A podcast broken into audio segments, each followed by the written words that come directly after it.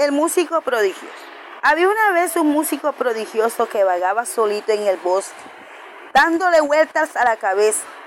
Cuando ya no supo en qué más pensar, dijo para su adentro, en la selva se me hará largo el tiempo y me aburriré, tendría que buscarme un buen compañero. Descolgó su violín que llevaba suspendido del hombro y se puso a rascarlo, haciendo resonar sus notas entre los árboles. Bling, bling, blang. A todos se presentó el lobo saliendo de la maleza. ¡Ay! ¡Es un lobo! El que viene. No es de mi gusto ese compañero, pensó el músico. Pero el lobo se le acercó y le dijo, Hola músico, qué bien tocas. Me gustaría aprender. Pues no te será difícil, respondió el violinista si haces todo lo que yo te diga. Sí, músico, asistió el lobo, te obedeceré como un discípulo a su maestro. El músico le indicó que lo, que, lo, que lo siguiera y tras andar un rato llegaron junto a un viejo roble hueco y hendido por la mitad.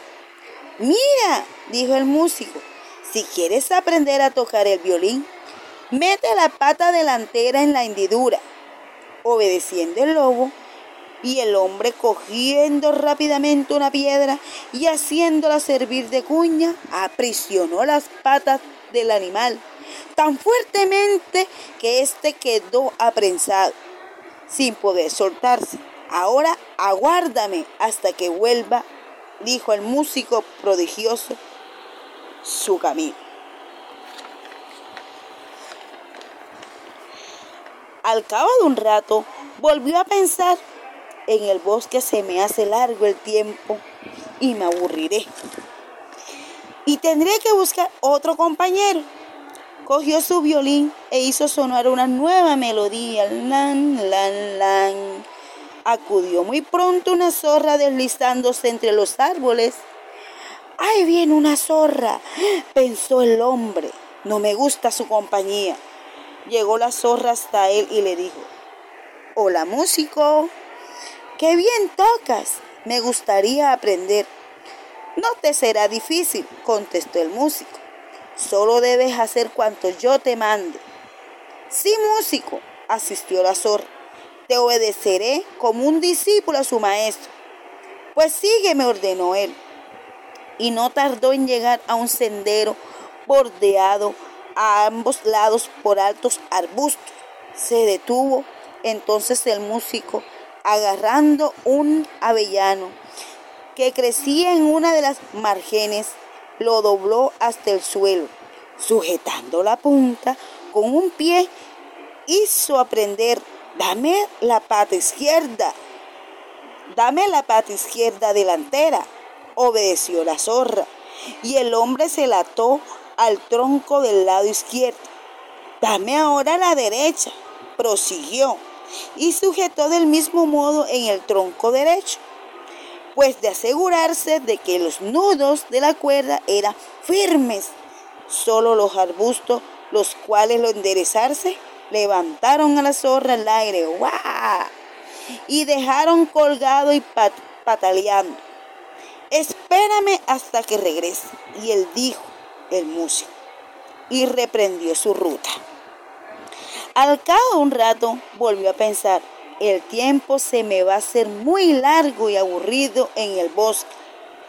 Veamos encontrar otro compañero. Y cogiendo el violín, envió sus notas a la selva. A sus sones se acercó saltando un lebranto. Una liebre, pensó el hombre, no la quiero por compañero. El buen músico dijo, animalito, toca mm, y bien, me gustaría aprender. Es cosa fácil, respondió, siempre que hagas lo que yo te mando. Sí, músico, asistió el lebrato. Te obedeceré como un discípulo a su maestro.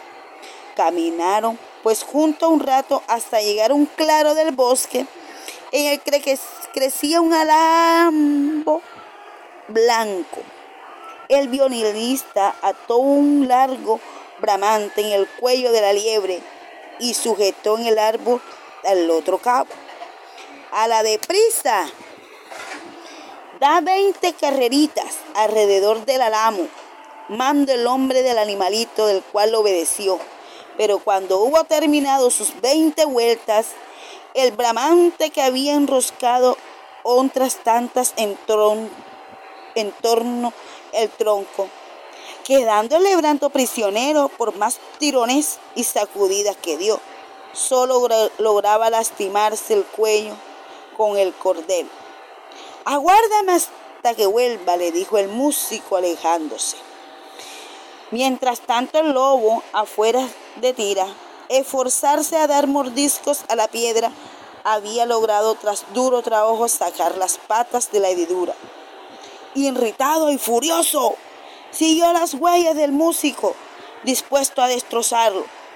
Al verlo pasar la zorra, se puso a lamentarse y a gritar con toda su fuerza. Hermano lobo, ayúdame. El músico me engañó.